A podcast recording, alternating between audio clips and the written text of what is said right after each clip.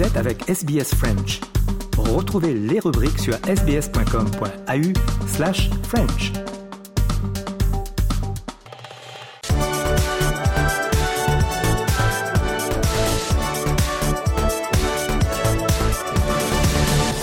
Europa Voice numéro 133 avec Nathanaël Bloch. Salut Nathanaël. Salut Marianne.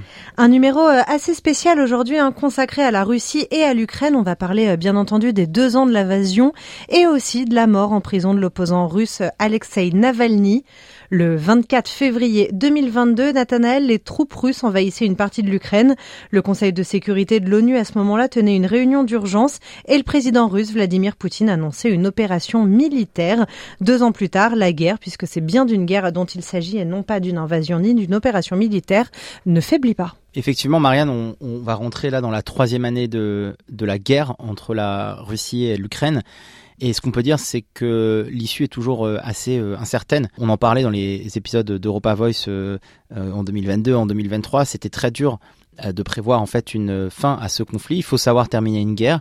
mais là, effectivement, on a eu aussi des années 2022 et 2023 tellement différentes sur le front où, euh, euh rappelons-le, en hein, 2022, le soutien de la communauté internationale, le soutien de l'Union européenne, des États-Unis, euh, l'effervescence autour du leader euh, Zelensky, et puis en fait les contre-offensives ukrainiennes qui ont donné lieu à certaines victoires, en fait ont laissé place en 2023 à une réalité beaucoup plus dure pour l'Ukraine et à une Russie qui semble s'être vraiment aventuré dans une guerre euh, d'usure.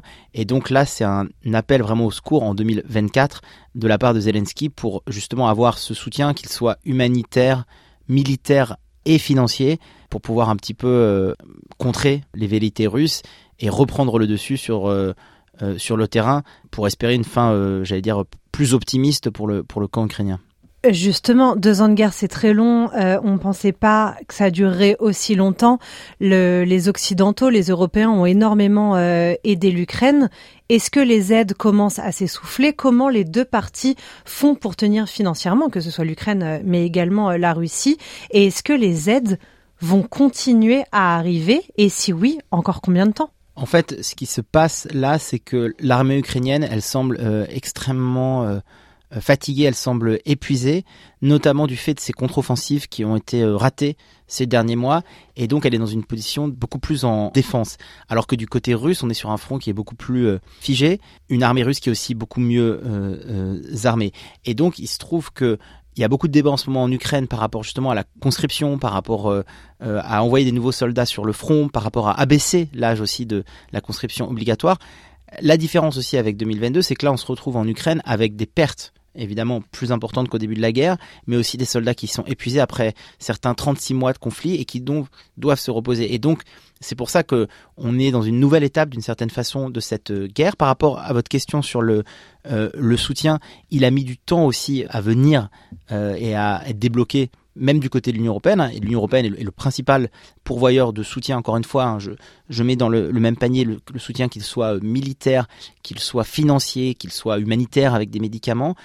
Ce qui bloque là le problème un petit peu, c'est du côté américain, euh, et c'est le représentant républicain à la Chambre des représentants qui bloque l'enveloppe d'aide euh, américaine en soutien à l'Ukraine. Et ça, c'est un enjeu primordial pour les Ukrainiens. Malheureusement, le calendrier électoral aussi aux États-Unis et l'élection à la fin de l'année fait qu'il sera très incertain de voir un soutien franc et massif pour l'Ukraine parce que ça peut avoir des impacts sur la politique locale et qu'aucun des candidats n'est prêt à prendre le risque de mettre en péril la politique américaine euh, nationale pour un soutien à l'Ukraine. Mais donc c'est quoi le levier de négociation de l'Ukraine pour continuer à obtenir euh, des aides? Dans les premiers mois du conflit, il y avait euh, quelque chose qui était très mis en avant par Zelensky, c'était l'Ukraine est un peu la zone tampon pour l'Union européenne par rapport aux velléités expansionnistes russes. Malheureusement, le fait aussi de la diversification des conflits, je pense en ce moment au, Proche-Orient entre Israël et Gaza, mais aussi les manœuvres chinoises euh, de l'autre côté du globe, font que de toute façon, même en termes de menaces, on est dans quelque chose de beaucoup plus multilatéral. Et donc, d'une certaine façon, non pas que les Européens se désintéressent de l'Ukraine, mais ils ont aussi d'autres sujets de préoccupation sur d'autres fronts. Je parle même pas des, des terrains de conflit euh, propres euh, à, certains pays comme la France par exemple en, Afrique, au Mali, etc. Mais donc en fait du fait il y a aussi un petit peu moins ce narratif qui avait été beaucoup développé par Zelensky de Ukraine zone tampon. Et puis il se trouve qu'aussi en parallèle, même si l'Union européenne a fait un pas en avant pour une intégration future de l'Ukraine à l'Union européenne. On l'a bien vu, hein, il y avait beaucoup d'effets d'annonce. Et puis après, on rentre plus dans un cadre procédurier classique. Et puis aussi du côté de l'Union européenne, à l'instar de la politique américaine et de l'incertitude de l'élection de fin d'année, on rentre aussi dans l'élection d'une nouvelle présidente ou d'un nouveau président de la Commission européenne, un nouveau Parlement euh, dans quelques mois. Donc pareil, il y a aussi cette incertitude autour du nouvel à la fois exécutif et législateur européen euh, qui peut faire euh, changer aussi la relation entre l'Union européenne et l'Ukraine. J'en profite pour teaser notre Europa Voice numéro 134 puisque ce sera le sujet de notre prochain épisode. Mais si on revient à l'Ukraine, justement, vous avez parlé de l'adhésion à l'Union européenne, de l'adhésion à l'OTAN. Ça serait quoi les conséquences? Si ça fonctionnait, si l'Ukraine intégrait ces instances européennes Est-ce que ça faciliterait la sortie de crise, la sortie de guerre, ou est-ce qu'au contraire, ça réattiserait le conflit? Ce n'est pas parce que l'Ukraine n'appartient pas à l'Union européenne que les aides sont bloquées. C'est à cause euh, des décisions politique que les 27 doivent prendre ensemble. Donc c'est pas l'Ukraine qui s'auto-bloquerait euh, au cas où ils intégreraient les instances euh, de l'Union européenne. Et puis ne l'oublions pas, c'est aussi pour la première fois de son histoire que l'Union européenne a financé l'envoi d'armes à un pays en guerre. Donc c'est-à-dire qu'il y a quand même, il y a déjà une véritable implication de l'Union européenne dans ce conflit entre l'Ukraine et la Russie et une véritable implication de l'Union européenne dans son aide affichée pour soutenir euh, l'Ukraine.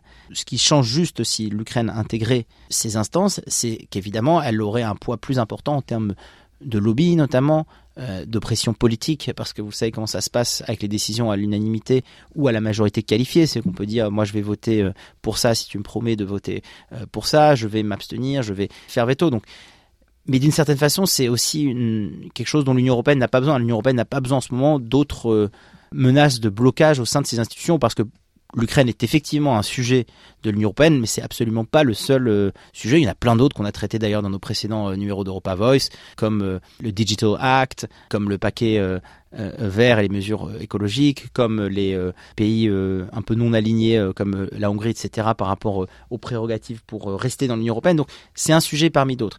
Encore une fois, je crois que ce qui est important à comprendre par rapport à l'OTAN et par rapport à l'Union européenne, c'est le symbole autour de ça. C'est le, le, symbole que les choses sont en train de bouger en Europe. Euh, la Finlande, qui est restée non alignée pendant 30 euh, ans, a rejoint euh, l'Alliance Atlantique il y a quelques mois. C'est un véritable marqueur pour ce pays aussi limitrophe de la Russie, des plaques tectoniques en termes de géopolitique qui sont en train de bouger en Europe. Et le fait que l'Union européenne propose un fast track à l'Ukraine, c'est aussi un marqueur à un moment où d'autres pays, notamment des Balkans, sont bloqués dans l'antichambre de l'accès à l'Union européenne depuis des années. Donc tout ça, ce sont des marqueurs qui montrent que, encore une fois, l'Union européenne a un rôle à jouer et doit continuer à soutenir euh, l'Ukraine. Et puis d'ailleurs, les dirigeants européens eux-mêmes, Charles Michel euh, en premier, le revendiquent euh, avec beaucoup de fierté, mentionnant que depuis le début de l'invasion russe en Ukraine, eh ben, l'Union européenne finalement a fait preuve de peu de division et a su manifester son soutien. Et encore une fois, je le répète, sur le point d'un point de vue militaire, mais aussi d'un point de vue financier et humanitaire pour l'Ukraine. Et si on se place un instant du côté de Moscou quel est le message politique de Vladimir Poutine deux ans après le début de la guerre? Qu'est-ce que Vladimir Poutine peut tirer de ces élections européennes dont on parlait il y a un instant? Qu'est-ce qu'il peut tirer de l'élection américaine à venir euh, dans quelques mois? Au niveau du Kremlin, on en est où? Du point de vue du Kremlin, il s'agit aussi encore une fois de totalement asseoir la supériorité russe là pour le coup sur le front militaire par rapport à l'Ukraine. Encore une fois, 2022, on avait vu euh, beaucoup d'espoir euh, du côté de la résistance euh, ukrainienne qui avait repris certaines villes de l'Est et du Nord-Est ukrainien et avait mis un peu à mal d'ailleurs l'armée de, de Moscou. Pour Vladimir Poutine, sur le terrain, encore une fois, ça semble être beaucoup plus maintenant simple à gérer cette guerre d'usure, cette guerre dans le temps long, mais il y a toujours, j'allais dire, des zones de résistance de la part euh, de l'Ukraine, notamment euh, la mer Noire, où pour l'instant la Russie n'a pas encore réussi à percer et à empêcher notamment euh, l'accès à l'Ukraine de cette mer Noire pour que l'Ukraine ne soit pas asphyxiée et qu'elle puisse continuer à, exporter ses céréales. Enfin, Moscou aurait tout intérêt à l'asphyxier et pour l'instant c'est pas encore le cas. Donc par exemple du point de vue de la, flotte, Moscou pour l'instant semble se confronter à une résistance plus difficile. D'un point de vue aérien, on le sait aussi, hein, des F-36 vont être livrés à l'Ukraine pour Moscou, c'est aussi un signe qu'il va falloir euh, continuer à, se battre pour gagner cette bataille du ciel et toutes les conséquences que ça a. Et puis, malgré ce qu'on a dit sur la fatigue des troupes ukrainiennes, même il y a encore quand même des résistances. Il y a des, euh, lignes de front où c'est pas aussi simple que Poutine le pensait. Euh, ces derniers jours, il y a eu des bombardements massifs sur Avkivka. Pour l'instant, il y a encore une résistance ukrainienne. Effectivement, 2023 était beaucoup plus favorable à Vladimir Poutine sur le front de cette guerre en Ukraine. Euh, maintenant, pour lui, je crois que c'est aussi ça, euh, son intérêt, c'est de la faire euh, gagner en usure, parce qu'encore une fois, à la fois du point de vue ukrainien, il y a cette fatigue, il y a ces problématiques par rapport juste aux ressources disponibles sur le terrain, et par rapport aux aides extérieures de l'Ukraine, bah, les autres pays, que ce soit l'Union européenne ou les États-Unis, ont aussi leur propre agenda, et donc oui, d'une certaine façon, le conflit a moins d'acuité pour ces ensembles géopolitiques qu'il ne l'avait en février 2022, quand l'agression russe a commencé sur, sur l'Ukraine. Merci beaucoup Nathanaël. Voilà ce qu'on pouvait dire dans cet épisode d'Europa Voice sur les deux ans de la guerre euh, en Ukraine. Mesdames et messieurs, restez sur SBS French. On marque une très courte pause. On se retrouve dans une poignée de secondes pour la seconde partie de ce numéro 133 consacré à la mort en prison de l'opposant russe Alexei Navalny et les conséquences pour le Kremlin. À tout de suite.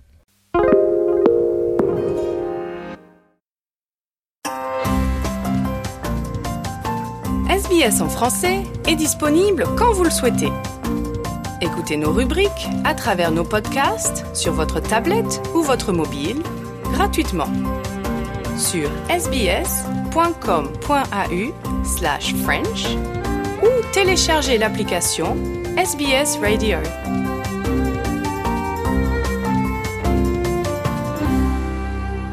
Europa Voice, deuxième partie, et on évoque le décès d'Alexei Navalny, l'opposant russe âgé de 47 ans, euh, est décédé en prison le 16 février.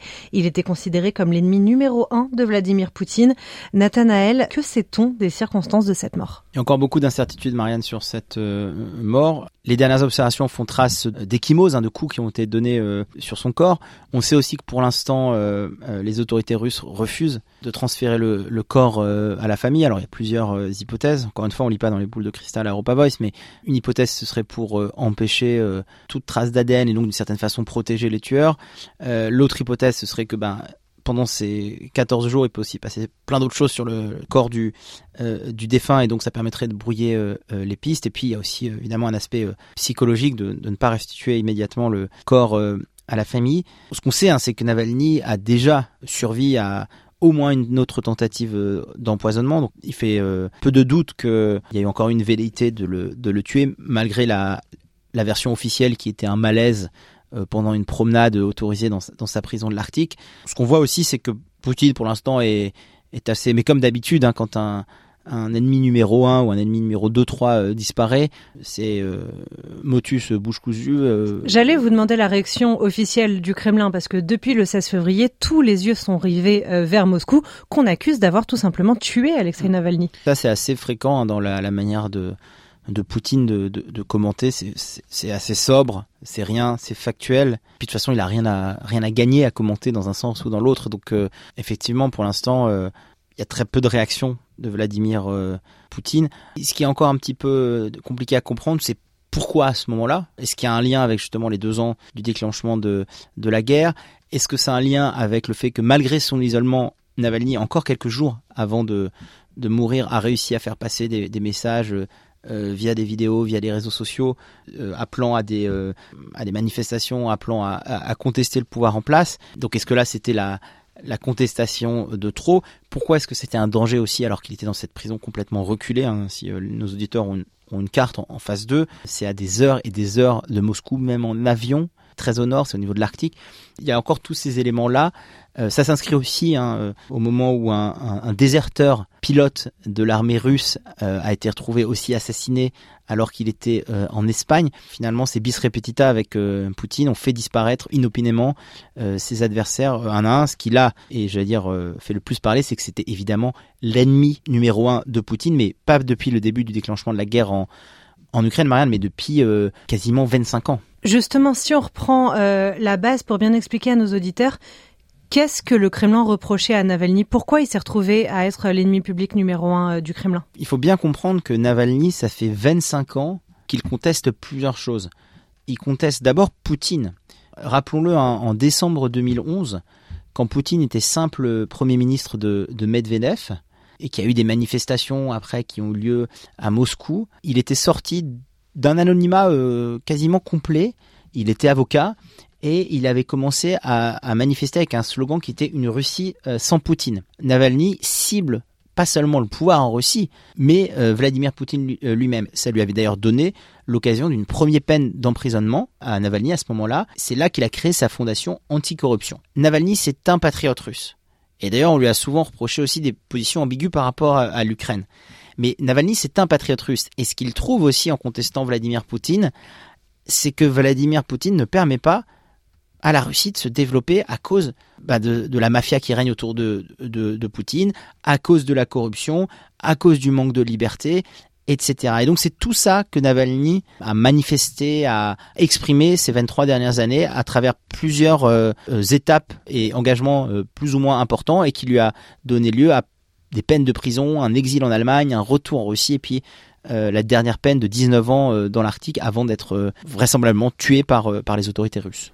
Est-ce qu'on peut imaginer que malgré ce décès, il puisse continuer à embarrasser euh, le Kremlin? On sait que sa veuve, par exemple, euh, Yulia Navalnaya, a déjà dit qu'elle euh, prendrait le relais derrière son mari, qu'elle continuerait le combat de son défunt mari.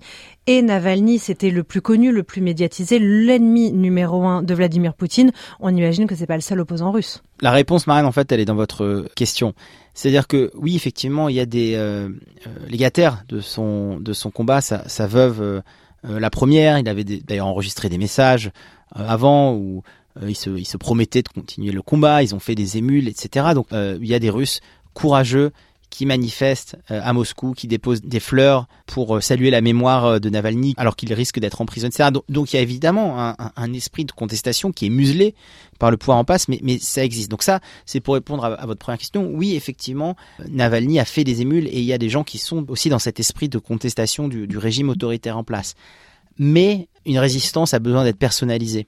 Et Navalny, encore une fois, ça fait 25 ans que son profil à lui s'est construit avec euh, tout l'imaginaire qui a autour, tout le romantisme aussi d'une certaine façon qui a autour entre les allers-retours en prison, entre les messages, entre la relation fusionnelle qu'il a avec sa femme, entre euh, euh, les tentatives d'empoisonnement desquelles il, survit comme, comme on en a parlé. Et donc, c'est aussi ça pour Poutine, c'est une, certaine manière de tuer complètement ce narratif qui a été construit pendant 25 ans. Et donc, ça prendra du temps aussi de trouver un, une personne aussi charismatique que ne l'a été Navalny, qui a obtenu le prix Sakharov pour la liberté. Euh, il y a des émules de son combat pour la liberté, mais ça ne veut pas dire qu'on a, on aura dès demain un remplaçant aussi populaire, aussi charismatique, qui sera capable de porter aussi haut et fort l'opposition à Vladimir Poutine. Et on n'en a pas parlé encore. Quelle a été la réaction de l'Union européenne à ce décès? L'Union européenne a, globalement salué hein, la mémoire de Navalny, a condamné certaines fois à demi-mot en fait l'implication de Poutine. Encore une fois, on n'a pas de on n'a pas encore les résultats euh, définitifs de cette autopsie. Et puis, les aura-t-on seulement euh, un jour? Non, mais je crois que l'Union européenne a, a vraiment... Euh, parce que c'était un symbole, Navalny. C'était un symbole aussi de d'un combat pour la liberté, contre la corruption, pour la liberté, qui d'une certaine façon va aussi au-delà de la Russie. Et puis l'Union européenne, comme tout à chacun, aime à s'inventer des héros modernes. Et Navalny avait en lui cette cape d'héros modernes, finalement, d'un combat perdu d'avance. Il savait qu'il avait au-dessus de lui une épée de Damoclès et qu'un jour ou l'autre, bah, si c'était pas cette, tentative d'empoisonnement, il serait condamné, euh, il était condamné à mort et que ça allait arriver. Et donc, non, l'Union européenne a réagi. Maintenant, il y a aussi le principe de réel politique. Après, entre saluer la mémoire, rappeler son ambassadeur, etc., euh, certains politiques veulent saisir les biens de l'Église orthodoxe à Paris. Enfin, vous voyez, il y a encore beaucoup d'étapes qui font que il y a d'abord la première réaction émotive, puis après, il y aura les actions et les sanctions concrètes où là, pour le coup, il va y avoir des discussions et ça va être beaucoup moins euh, noir et blanc que, que ça ne l'est pour saluer la mémoire de, ce héros euh, contestataire de, de l'autorité russe. Merci beaucoup, Nathanel. Merci beaucoup, Marianne. C'est la fin de cet épisode numéro 133 d'Europa Voice consacré aux deux ans de la guerre en Ukraine et à la mort d'Alexei Navalny. Merci beaucoup de l'avoir suivi. Au revoir.